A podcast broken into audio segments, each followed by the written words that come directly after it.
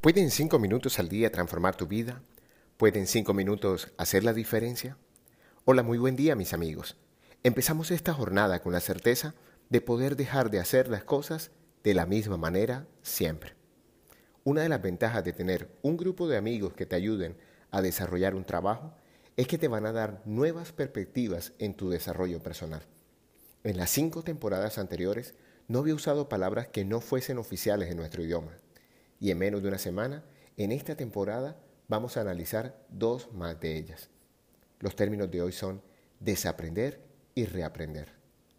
De aprender tenemos dos capítulos en temporadas anteriores, pero un prefijo cambia sustancialmente la forma de percibir un término.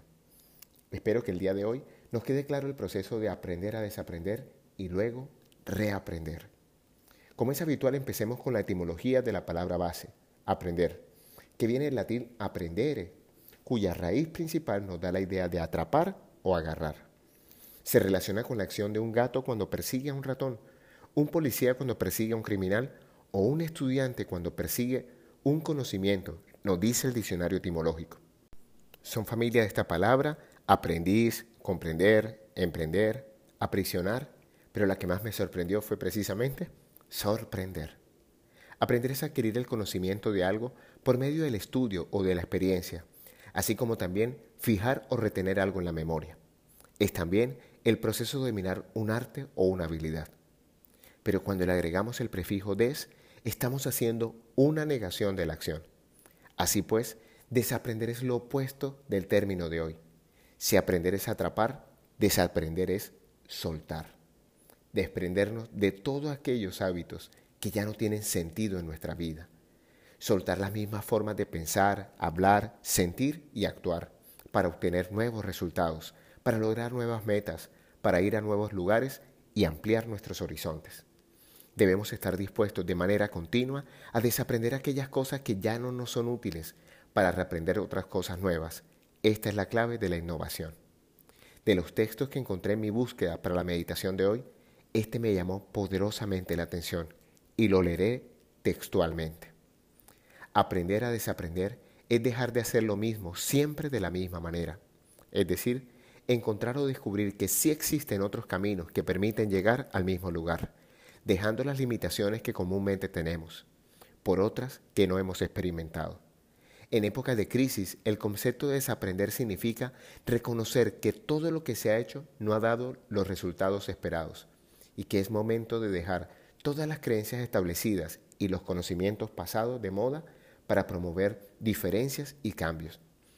Es iniciar nuevas permutaciones de mentalidad, de recopilar otra información y de encontrar otras formas de aprendizaje basado en experiencias positivas.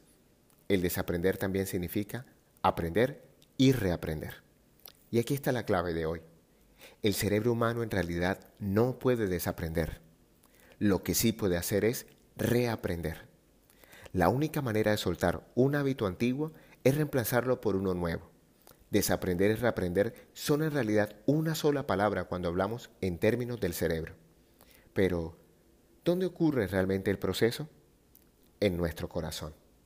Lo que hacemos en nuestras sesiones de coaching y en los diferentes entrenamientos que impartimos es enseñar a las personas a reconocer el sentimiento que sostiene una creencia o convicción y transformar este sentimiento por uno que se asemeje más a las expectativas personales de cada persona. Y de este proceso sí que tendremos oportunidad de conversar en esta temporada. Por lo pronto la tarea de hoy es revisar aquellos resultados que deseo transformar en mi vida y empezar a aprender a desaprender y a reaprender. Quizás ese es el gran reto de la reinvención. Quiero agradecer a Nati por proponerme esta palabra y esta meditación. Hoy te hablo tu amigo Luis Gabriel Cervantes, desde el lugar de Midas, para recordarte que cuando dedicas cinco minutos al día para ti, te permites renovar tus acciones y tus resultados. Síguenos en nuestras redes sociales, arroba Cervantes y arroba Abre el Tesoro en Instagram.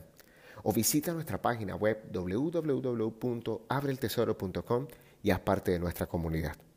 Un gran abrazo y recuerda, algo bueno va a pasar.